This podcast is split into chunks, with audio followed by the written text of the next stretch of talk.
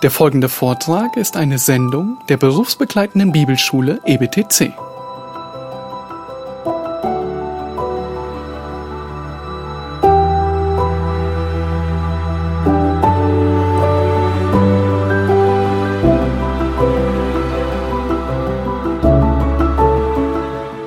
Und wir stellen fest, drittens, das Ziel. Was ist das Ziel der großen Drangsal? Lass uns Vers 7 und 10 nochmal lesen. Da heißt es, wenn die Zerschmetterung der Kraft des heiligen Volkes vollendet ist, so wird da das alles zu Ende gehen. Huh. Die Zerschmetterung der Kraft des heiligen Volkes, das ist Israel. Und dann heißt es, Vers 10, viele sollen gesichtet, gereinigt und geläutert werden. Nun, mit seinem Volk verfolgt Gott überwiegend zwei Ziele. Das eine Ziel ist, die Kraft seines Volkes soll zerschmettert werden. Das physische Volk Gottes Israel ist immer noch im Unglauben. Und Gott will sie so sehr in die Enge führen, so sehr, dass sie mit dem Rücken an der Wand stehen, dass sie komplett kapitulieren. Und das tut Gott immer, wenn er errettet.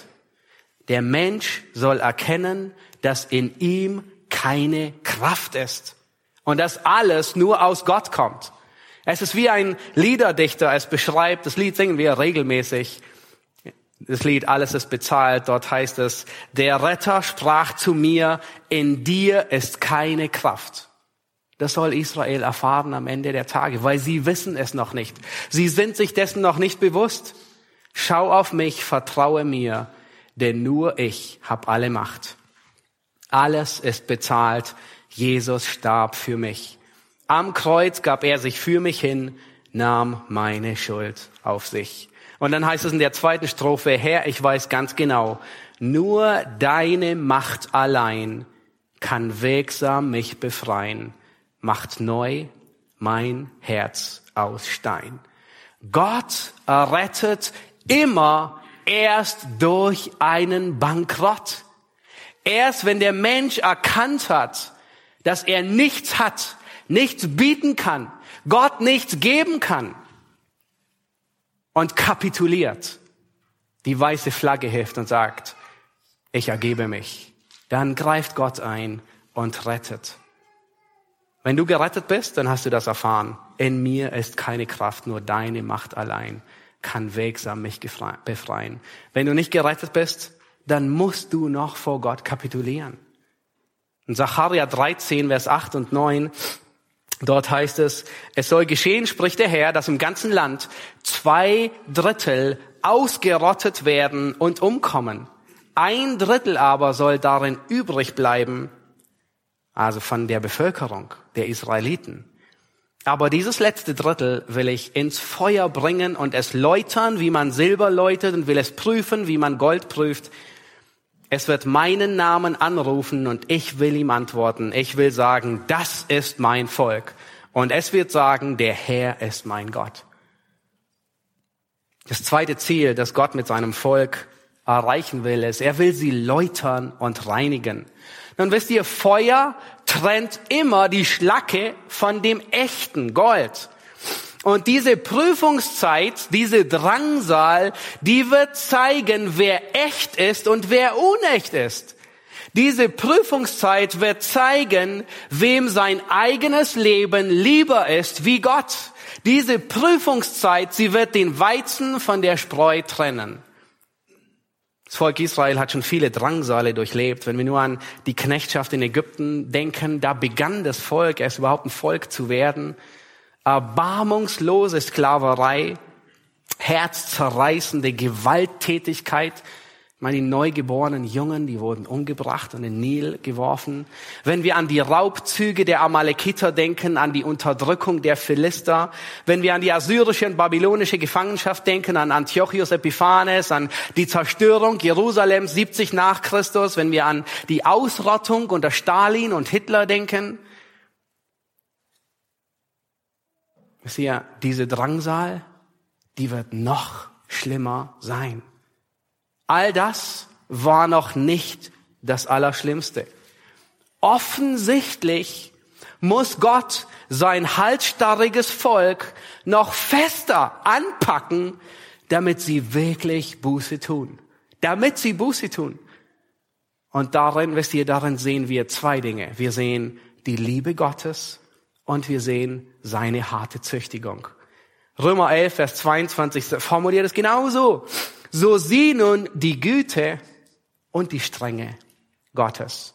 Es ist tröstend, dass Gott gütig ist und dass er streng ist. Und wenn er streng ist, dann wissen wir, dass er gut ist und es gut meint. Erst diese Woche habe ich mit jemandem geredet und sie sagte, nun, die Züchtigung ist nicht vereinbar mit meinem Gottesbild. Aber hier sehen wir es überall. Und zwar Gott greift manchmal sogar hart durch. Und in einer so ereignisvollen Zeit verfolgt Gott meistens mehrere Ziele. Und wir haben schon gesehen, ein anderes Ziel, das Gott mit der Drangsalzzeit verfolgt, ist, dass er seinen Zorn über die Menschheit ausgießt. Nun lasst uns sehen, wie lange dauert diese große Drangsal. Ähm, schlagt äh, zurück in Daniel 12, Vers 6 bis 7. Ähm, diese, diese beiden Verse, sie zeigen auf die Dauer der großen Drangsal. Viertens, die Dauer der großen Drangsal. Das heißt dort, und einer sprach zu dem in Leinen gekleideten Mann, der oberhalb der Wasser des Flusses stand, wie lange wird es dauern, bis diese unerhörten Zustände zu Ende sind? Da hörte ich den in Leinen gekleideten Mann, der oberhalb der Wasser des Flusses war, wie er seine rechte und seine linke zum Himmel empor und bei dem schwor, der ewig lebt. Eine Zeit, zwei Zeiten und eine halbe Zeit.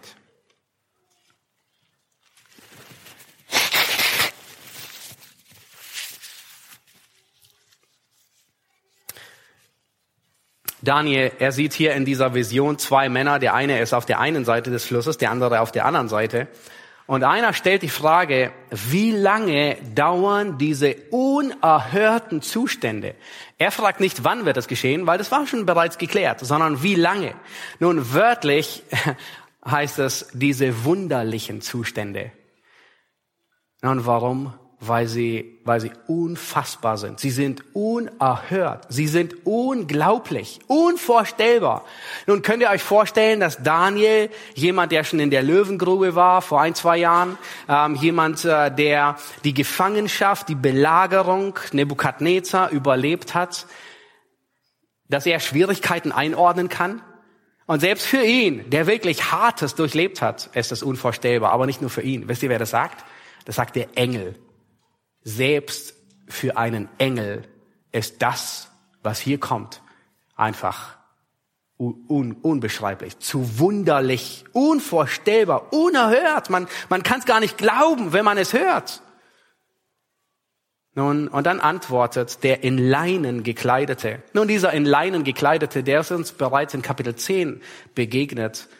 Und soweit wir wissen, können wir sagen, dass es aller Wahrscheinlichkeit Christus selbst ist. Und Christus selbst, er schwört bei dem, der ewig lebt. Und er hebt seine rechte und seine linke zum Himmel empor. Das ist äußerst selten. Nun, kaum sehen wir, wenn jemand schwört, kommt immer wieder vor im Alten Testament, dann hebt er seine Hand, seine rechte oder seine linke und schwört. Dass jemand beide Hände äh, emporhebt, ist äußerst selten. Und es macht es so unumstößlich, diese Tatsache. Erstens, er schwört. Zweitens, bei wem schwört er? Bei dem, der ewig lebt. Drittens, er schwört mit beiden Händen. Und viertens, es ist der Sohn Gottes. Das ist so, als würde man viermal hintereinander wahrlich, wahrlich sagen. Ja, wir kennen das von Jesus. Er sagt immer zweimal, aber das ist, als würde man viermal sagen, das ist gewiss. Die Dauer ist eine Zeit, zwei Zeiten und eine halbe Zeit. Das sind dreieinhalb Jahre. Nun, es gibt manche, leider manche Gläubige, äh, manche Gläubige, die lieben so allegorische Rätsel und, und Spiele und Zahlen und ähm, offensichtlich war Mathe ihr Lieblingsfach. Und überall, wo sie nur können, wollen sie einen Code, einen versteckten Code hineinlesen. Und äh, hier insbesondere, die Bibel, sie kennt keinen Code. Wenn Gott redet, dann will er klar, deutlich und unmissverständlich kommunizieren. Und Daniel, er er, er, er versteht einiges nicht und er fragt nochmal nach und der Engel antwortet ihm. Und in Vers 11 Da antwortet der Engel ihm noch einmal und er sagt, ähm, von der Zeit an, da das beständige Opfer beseitigt und der Gräuel der Verwüstung aufgestellt wird, sind es 1290 Tage, wohl dem, der ausharrt und 1335 Tage erreicht. Nun wisst ihr, der Engel, er nennt die exakte Dauer noch einmal, aber in einer anderen Einheit. Vielleicht erinnert euch das an das Fach Mathematik zurück in eurer Schulklasse, wo ihr Kilogramm in Tonnen umrechnen musstet. Ähm, das geht ja noch, das ist äh, recht harmlos. aber wenn ihr dann ähm, Stunden in Tage ja, umrechnen, umwandeln musstet, ja, ähm, dunkel in Erinnerung, und wisst ihr, genau das tut der Engel hier. Er sagt, es sind dreieinhalb Jahre. Und einfach um das nochmal deutlich zu machen, nimmt er eine andere, ähm, äh, eine, eine andere Einheit und sagt jetzt nicht Jahre, sondern Tage. Es sind 1290 Tage. Bei einem Monatszyklus von 30 Tagen, wenn wir davon ausgehen, dann sind das 30 Tage länger. Warum, wissen wir nicht. Man kann nur darüber spekulieren. Und dann sagt der Engel, wohl dem, der ausharrt und 1335 Tage erreicht. Nun, das sind noch einmal 45 Tage mehr. Warum? Nun, der Engel nennt uns leider keinen Grund. Wir wüssten es gerne. Aber ich denke, es gibt einen Hinweis, weil der Engel sagt, wohl dem, ja, das, das, ja, ihr, ihr kennt diesen Begriff. Glückselig der Mensch, ja, ähm, glücklich der. Und im Alten Testament wird immer ein Gläubiger damit beschrieben. Psalm 32, jemand, der, äh, dem der Herr die Schuld nicht zurechnet. Äh, Psalm 2, jemand, der sich bei dem Herrn birgt und so weiter.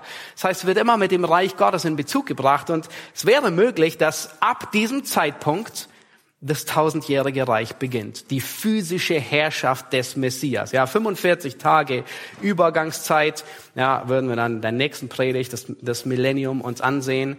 Ähm, es kann gut sein, dass da noch Gerichte stattfinden, ähm, dass die Welt vorbereitet wird, dass die Regierung gebildet wird und so weiter. Aber und dass es dann losgeht. Nun, auch wenn wir hier in unserem Abschnitt es mit der großen Drangsal zu tun haben, dann stellen wir fest, dass die Eigenschaften Gottes in der großen Drangsal und in der kleinen Drangsal in jeder Zeit die gleichen sind. In der großen Drangsal ist Gott derselbe wie in jeder kleinen Drangsal bei dir und bei mir, bei jedem Gläubigen, der durch Schwierigkeiten geht. Und ich möchte, dass du weißt, Gott bestimmt den Zeitpunkt, die Dauer und die Heftigkeit jeder Schwierigkeiten. Und es darf uns trösten und ermutigen. Und es soll das Vertrauen in unseren liebevollen und guten Herden festigen. In 1. Korinther 10, Vers 13, da sagt Paulus, Gott ist treu. Nun, was bedeutet es, dass Gott treu ist? Und er sagt, er wird nicht zulassen, dass ihr über euer Vermögen versucht werdet, sondern er wird zugleich mit der Versuchung auch den Ausgang schaffen, so dass ihr sie ertragen könnt. Gott bestimmt Zeitpunkt, Dauer, Heftigkeit und sogar den Ausgang deiner Versuchung. Gott kennt dein Leiden. Und auch in deinem Leiden verfolgt Gott gewisse Ziele. Nun, ihr kennt vielleicht die Redewendung sieben auf einen Schlag. Kennt ihr die? Ja, meistens meinen wir, wir haben mit einem Schlag haben wir sieben Fliegen erwischt. Das ist ein besonderer, eine Errungenschaft. Mit einer Aktion haben wir so viele Dinge erreicht in unserem Leben. Und wisst ihr, auf wen das überwiegend zutrifft? Auf Gott. Er, er, mit all dem, was er tut, kriegt er so viele Dinge geregelt und gebacken und erreicht so viele Ziele. Es könnte sein, dass Gott in deinem Leben mit Drangsal Sünde aufdeckt oder dich züchtigen will. Es kann sein auch, dass Gott dich läutern will. Wir haben vorhin schon festgestellt, dass jede Drangsal läutert. Und das erleben wir momentan überall. Selbst in diesen zwei Jahren, nun angesichts der großen Drangsal, kann man unsere Zeit nicht wirklich Drangsal nennen, auch wenn ähm, viele drangsaliert werden oder ähm, es ist derart geschieht, aber ja, es ist nicht diese Drangsal. Und wir merken, dass diese, diese Schwierigkeiten überall läutern. Überall hört man in ähm, Gemeinden, dass Gläubige nach der Pandemie gar nicht mehr zurückgekommen sind zur Gemeinde. Habt ihr es auch schon gehört? Gott läutert. Gott zeigt auf diese Schwierigkeiten, die heiß sind, die Hitze machen, die die Spreu vom Weizen trennen, die zeigen auf, wo das Herz ist. Und wenn dein Herz am Sonntagmorgen nicht an der Gemeinde ist, wenn dein Herz nicht beim Gottesdienst ist, wenn dein Herz nicht bei der Gemeinschaft der Gläubigen ist, wenn dein Herz nicht herkommt, um Gott anzubeten, nun, dann steht es schlimm um dich.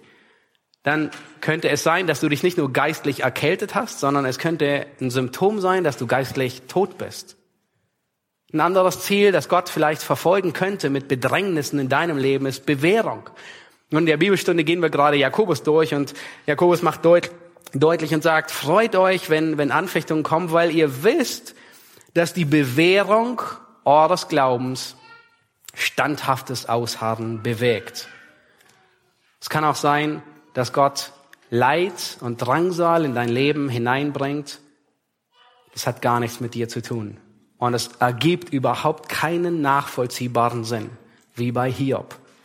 Nun, bei Hiob, man könnte fast sagen, es war eine Schachpartie zwischen Gott und Satan. Es gab keinen konkreten Grund, dass Gott das Leid zuließ. Und dennoch verfolgte er ein Ziel in all dem Leid. Nun lass uns weitergehen und wollen sehen, wie, wie sieht es aus mit Gläubigen in dieser großen Drangsalzeit? Die Gläubigen, fünftens, in der großen Drangsalzeit.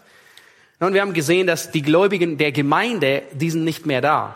Aber was uns die Offenbarung sagt, ähm, ist, äh, dass in diesen dreieinhalb Jahren vor der großen Drangsal extrem viel evangelisiert wird. Die zwei Zeugen, die treten da auf, das Evangelium wird der ganzen Welt verkündigt und offensichtlich kommen viele zum Glauben. Aber alle Stellen, ähm, die von dieser großen Drangsal sterben, machen deutlich, dass viele, viele, viele Gläubige den Märtyrertod sterben. Daniel 7, 21, der Antichrist wird Krieg führen mit den Heiligen und sie überwinden. Matthäus 24, 9, man wird euch der Drangsal preisgeben und euch töten und ihr werdet gehasst sein von allen Heidenvölkern. Offenbarung 7, Vers 9 spricht von einer Schar, die niemand zählen konnte aus allen Nationen, Stämmen, Völkern und Sprachen. Und es wird gesagt, die kommen alle aus der Drangsal alle hingerichtet während der Drangsal. Nun, die Zahl der Märtyrer, die ist enorm. Offensichtlich kommen viele Heiden zum Glauben, aber es werden auch viele hingerichtet werden. Das Evangelium wird verkündet und laut Zacharia 13 bleiben von den Israeliten ein Drittel bis zur Ankunft des Messias am Leben. Nun, vielleicht gibt es auf der Welt ein paar Verstecke, wo sich Menschen verstecken wissen es nicht. Offenbarung 12 sagt, dass Gott in der Wüste einen Platz für sein Volk hat. Wir hatten in der letzten Predigt über Daniel ähm, in Kapitel 11 gesehen, dass äh, Edom, Ammon und Moab dem Antichristen entkommen. Ist nicht auf seinem Radar. Nun, warum? Wissen wir nicht. Es waren die erbitterten Feinde, aber es waren auch die Verwandten der Israeliten, ja, die Nachkommen von Esau, dem Bruder Jakobs, und es waren ähm, die Nachkommen Lots, auch Verwandte. Nun, vielleicht wird es geheime Orte und Verstecke geben. Vielleicht werden sich diese über welche Messenger auch immer unter Gläubigen herumsprechen. Und es war immer schon so. Ob in der Zeit des, im Zweiten Weltkrieg, ob im Kommunismus. Vielleicht gibt es auch weltweit Menschen wie Familie Corrie Boom, die Juden und dann später aber auch Christen in der Endzeit verstecken werden unter Lebensgefahr. Wir wissen nicht, aber es wird viele Märtyrer geben, aber einige werden auch überleben.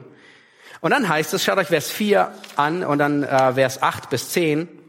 Du aber, Daniel, Vers 4, verschließe diese Worte und versiegele das Buch bis zur Zeit des Endes. Viele werden forschen und die Erkenntnis wird zunehmen. Und dann sagt er noch einmal, Vers 8, das hörte ich, verstand es aber nicht. Darum fragte ich mein Herr, was wird das Ende von diesen Dingen sein? Er sprach, geh hin, Daniel, denn diese Worte sollen verschlossen und versiegelt bleiben bis zur Zeit des Endes. Viele sollen gesichtet, gereinigt, geläutert werden und die Gottlosen werden gottlos bleiben Und kein Gottloser wird es verstehen. Aber die Verständigen werden es verstehen.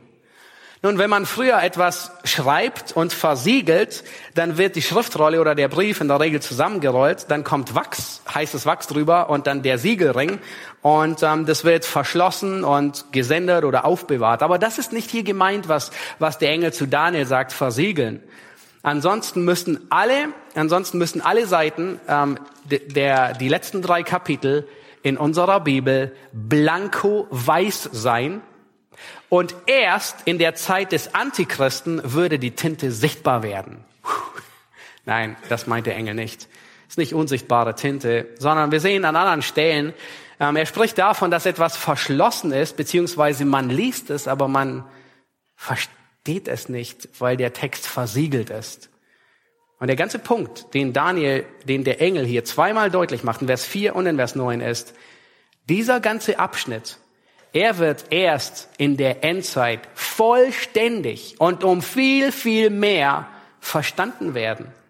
Der Engel sagt es zweimal. Nun, Frage. Hat Daniel die Worte verstanden, die der Engel zu ihm geredet hat? Dieses ganze Kapitel, diese drei Kapitel. Oh ja, es war jetzt nicht Chinesisch und Spanisch, sondern er hat wahrscheinlich Aramäisch geredet ähm, oder Hebräisch ähm, mit ihm. Genauso wie wir die Worte lesen und sie verstehen. Und Daniel verstand einige Dinge nicht. Das heißt, wir sollten immer, immer mit einer gewissen ähm, Demut an die Texte herangehen, nie anmaßen, alles zu verstehen. Und dann sagt der Engel, viele werden forschen und die Erkenntnis wird zunehmen. Das heißt, in der großen Drangsal, das heißt, wenn es losgeht, wenn die Menschen merken, sie sitzen hier drin dann werden sie forschen. Sie werden diesen Abschnitt lesen. Sie werden ähm, Matthäus 24 lesen. Sie werden Thessalonicher lesen. Sie werden die Offenbarung lesen. Sie werden die Schrift mit der Schrift vergleichen. Sie werden die Schrift mit ihren Umständen vergleichen. Und sie werden so viel mehr verstehen. Die Erkenntnis wird zunehmen. Aber wisst ihr, Gott gibt diese Offenbarung, damit Gläubige in der Endzeit wissen, wie sie sich zu verhalten haben. Nun offensichtlich, was gibt es in der Endzeit nicht mehr? Inspirierte Offenbarung. Sonst müsste Gott es nicht hier schon niederschreiben und auch nicht in der Offenbarung. Offensichtlich ist die Inspiration, das Geben der abschließenden göttlichen Offenbarung mit Offenbarung abgeschlossen. Sonst würde Gott da einfach ein paar Visionen schenken. Und wir sehen, das ist das Wesensmerkmal Gottes. Gott will, dass seine Kinder weise sind, wie sie sich in Bedrängnissen zu verhalten haben. Und das tut Gott nicht nur mit der großen Bedrängnis, er tut es auch mit den kleinen Bedrängnissen in deinem und in meinem Leben. Wenn dir Weisheit mangelt, sagt Jakobus, dann bitte Gott, der gerne gibt. Nun wollen noch Daniel Kapitel 12, Vers 10 uns anschauen und, und uns ansehen, was ist mit den Ungläubigen in der großen Drangsal? Was geschieht mit den Ungläubigen in der großen Drangsal? Daniel 12, Vers 10, und das heißt dort, die Gottlosen werden gottlos bleiben und kein Gottloser wird es verstehen. Und das sind ernste Worte. Die Gottlosen, die werden in ihrer Gottlosigkeit noch zunehmen. Jesus macht deutlich, die Liebe wird erkalten. Und wenn du denkst, das dritte Reich war schlimm, die Drangsal wird schlimmer. Wenn du denkst, der Kommunismus war schlimm, die Drangsal wird schlimmer. Vielleicht fragst du dich, wie konnten Menschen damals nur so schlimm sein und zu Bestien werden? Vielleicht denkst du, wie konnten sie ihre engsten Verwandten verraten? Aber weißt du, wenn genügend Druck von außen kommt, wenn die Gehirnwäsche auf allen Kanälen immer nur dasselbe wiederholt, dann ist es kein Problem, dass jeder Mensch dahin kommt. Die meisten dachten, das, was sie tun, ist richtig. Ich war überrascht, die Statistik zu sehen, 1933, ähm, dass bei der unfreien Wahl im November Hitler gewählt wurde mit 93,5 Prozent. Das Erschreckende ist, die Meinung der ganzen Bevölkerung war offensichtlich schon so stark geprägt, dass alle dachten, Es ist richtig. Offensichtlich war es nicht richtig. Wie schlimm die gesellschaftlichen Zustände auch sein mögen. Es wird schlimmer wie Nordkorea. Das, was kommt, wird schlimmer. Wenn schon Historiker sagten, das Dritte Reich kann wieder passieren, und die Bibel sagt, es wird ganz sicher noch schlimmer werden. Wir wissen nicht, wann, aber wir wissen, dass der Mensch sich nicht gebessert hat. Die Sünde ist gleich geblieben. Der Fortschritt, die Bildung, die Aufklärung, die Geschichte aufarbeiten, die Besuche in Konzentrationslager sind immer noch kein Heilmittel für die Sünde. Es gibt nur ein einziges Heilmittel und das ist Christus selbst. Wenn er ein neues Leben schenkt, wenn er die Sünde aus unserem Herzen herausreißt, es wird schlimmer wie jedes Szenario, das man sich vorstellen kann. Nun aber, wie es schon immer der Fall war, Brot und Spiele hat den verlorenen Menschen meistens bei Laune gehalten und seine Sinne betäubt. Und genau das ist der Punkt, den Paulus anspricht. Und das ist, was Vers 10 sagt. Kein Gottloser wird es verstehen. Versteht ihr das? Man wird die Wahrheit nicht erkennen. Man wird die Wahrheit nicht verstehen. Sie werden nicht merken, dass sie verführt werden und andere verführen. Sie denken, das, was sie tun, ist richtig. Warum? Ohne eine absolute Wahrheit ist jeder Mensch ein Spielball der Wellen, der Ideologien, der Meinungen. Und wenn du nicht gerettet bist, dann kann es sein, dass du durch diese Zeit hindurchgehst und du solltest wissen, was auf dich wartet. Nun soll es dir Angst machen? Gott macht niemandem Angst. Er sagt nur die Fakten. Er nennt nur die Zeit, die kommen wird, die bittere Realität. Und offensichtlich ist es so schlimm, dass selbst ein Engel geschockt ist und das unvorstellbar, uner, unerhört nennt. Ein fürchte dich nicht, sagt Gott nur seinen Kindern. Und wenn du Angst hast, ist es richtig so. Aber nicht, wenn du sein Kind bist. Weil seinen Kindern sagt Gott immer, fürchte dich nicht. Wenn du nicht gerettet bist, dann wirst du die Wahrheit nicht verstehen, weil du kein Fundament hast. Du hast keine Wahrheit. Deine Wahrheit, sie richtet sich wie eine Fahne nach dem Wind. Heute so, morgen so. Die Bibel sagt, dass das Evangelium bei dir verhüllt ist, verblendet, wie bei allen, die verloren gehen. Nun, wenn du heute hier bist und du bist nicht gerettet, dann hat der Gott dieser Welt deine Sinne verblendet, damit du Christus nicht liebst, damit du Christus nicht wertschätzt, dass du Christus nicht nachfolgst und dass du nicht zu Christus kommst.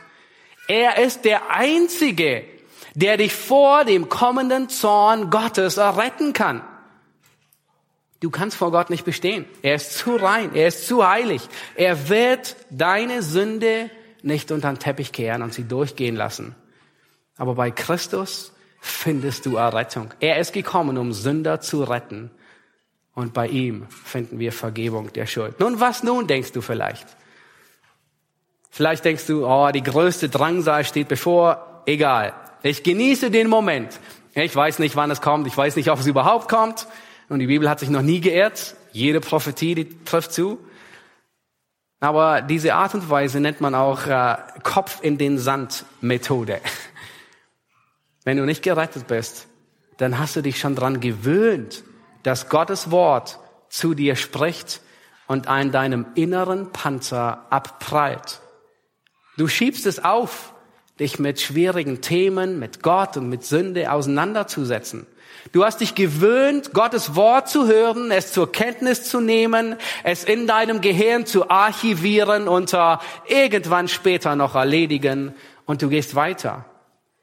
Aber wisst ihr, auch als Gläubigen können, kann uns das passieren. Und das nennt man die Hiskia-Methode, Hiskiasche Methode. Nun, Hiskia, er hörte eine Ankündigung der Gefangenschaft. Und wisst ihr, was er sagt? Ich war erschüttert, als ich es gelesen habe. Er hört, was, dass die babylonische Gefangenschaft kommt und er sagt, das Wort des Herrn ist gut. Denn zu meinen Lebzeiten wird noch Friede und Sicherheit sein. Nun, Hiskia war gläubig und wir werden ihn im Himmel wiedersehen, aber sein Handeln war in keinerlei Weise gut zu heißen. Er war gekennzeichnet von Passivität, von Resignation, von Fatalismus. Oh, es kommt, egal, Hauptsache nicht zu meiner Zeit. Und bei ihm hat es sich unter anderem in der Kindererziehung niedergeschlagen, diese Passivität. Ah, es kommt aber ah, noch nicht zu meiner Zeit. Sein Sohn Manasse, er wurde der gottloseste aller Könige, den es je gab in ganz Juda. Nun, vielleicht lässt du dich in dem einen oder anderen Bereich gehen. Einfach jede Schranke von dir weisen, weil die Sprungfeder deiner geistlichen Disziplin Ermüdungserscheinungen bekommen hat. Ich möchte mit Römer 13 schließen, wo Paulus genau davon spricht. Von Zeiten, die wir einschätzen müssen. In Römer 13, Vers 11 bis 14, da sagt er, und dieses sollen wir tun als solche, die die Zeit verstehen. Also er sagt, hey, alle, an die ich geschrieben habe, die Römer, die Gemeinde in Rom, wir verstehen die Zeiten. Uh, okay, also manchmal wünschten wir uns, wir würden sie mehr verstehen, aber er sagt, was genau? Dass nämlich die Stunde schon da ist, dass wir vom Schlaf aufwachen sollten. In anderen Worten, der Wecker hat geklingelt. Es ist Zeit aufzustehen. Denn jetzt ist unsere Errettung näher, als wir gläubig wurden. Das heißt, wir sind jetzt unserer, der Wiederkunft Christi näher, als wir gläubig wurden. Und Paulus wusste nicht, dass er stirbt. Er wusste nicht, dass es noch eine Weile dauern wird. Aber du und ich, wir sind der Wiederkunft Christi näher, als wir gläubig wurden. Und dann sagt er, Vers 12, die Nacht ist vorgerückt der Tag ist nahe. er gebraucht diese Metapher. Ja, alle, die, die schlafen, die schlafen bei Nacht. Die Ungläubigen sind Menschen der Finsternis. Aber wir nicht. Und dann sagt er so, lasst uns nun ablegen die Werke der Finsternis und anlegen die Waffen des Lichts. Unter anderem, Vers 13, lasst uns anständig wandeln wie am Tag, nicht in Schlemmereien und Trinkgelage, nicht in Unzucht und Ausschweifung, nicht in Streit und Neid, sondern zieht den Herrn Jesus Christus an und pflegt das Fleisch nicht bis zur Erregung von Begierden. Angesichts der Tatsache, dass die größte Drangsal bevorsteht, und wenn du gläubig bist, darfst du guter Gewissheit sein, dass du nicht hindurchgehst. Wenn du nicht gläubig bist, dann zieh dich warm an, weil du weißt nicht, ob es nicht zu Lebzeiten kommen wird. Angesichts dieser Tatsache, angesichts dessen, dass die Nacht vorgerückt ist, wollen wir in Heiligung voranlegen, vorangehen. Wir wollen Christus mehr lieben. Wir wollen mit Freude ihm dienen. Unser himmlischer Wecker, er hat schon geklingelt. Und die meisten haben ihn gehört und sind wach geworden. Und das wollen wir tun. Wir wollen Gott loben. In dem Lied, das wir vor der Predigt gesungen haben, Komm und lobe den Herrn, meine Seele, da hieß es, da haben wir gesungen, bete den König an. Warum? Weil er liebt so sehr, du liebst so sehr, vergibst geduldig, schenkst Gnade, Trost und Barmherzigkeit. Von deiner Güte will ich immer singen. Zehntausend Gründe gibst du mir dafür. Lass uns aufstehen, wir wollen gemeinsam beten und singen dann noch ein gemeinsames Lied. Jesus Christus, wir danken dir für dein Wort und das Kapitel in Daniel 12, Herr, du willst, dass deine Kinder vorbereitet werden, dass sie in Weisheit wandeln angesichts dessen, dass große Bedrängnisse kommen. Herr, du hast uns aufgezeigt, dass die größte Bedrängnis der Menschheit bevorsteht. Aber du legst die Grenzen fest, die Dauer, die Heftigkeit und das Ende. Danke, Herr, dass wir bei dir Zuversicht und Trost finden und wir wollen dich, den großen König, anbeten. Amen.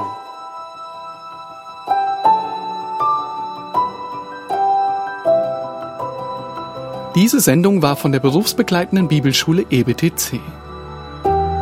Unser Ziel ist, Jünger fürs Leben zuzurüsten, um der Gemeinde Christi zu dienen. Weitere Beiträge, Bücher und Informationen findest du auf ebtc.org.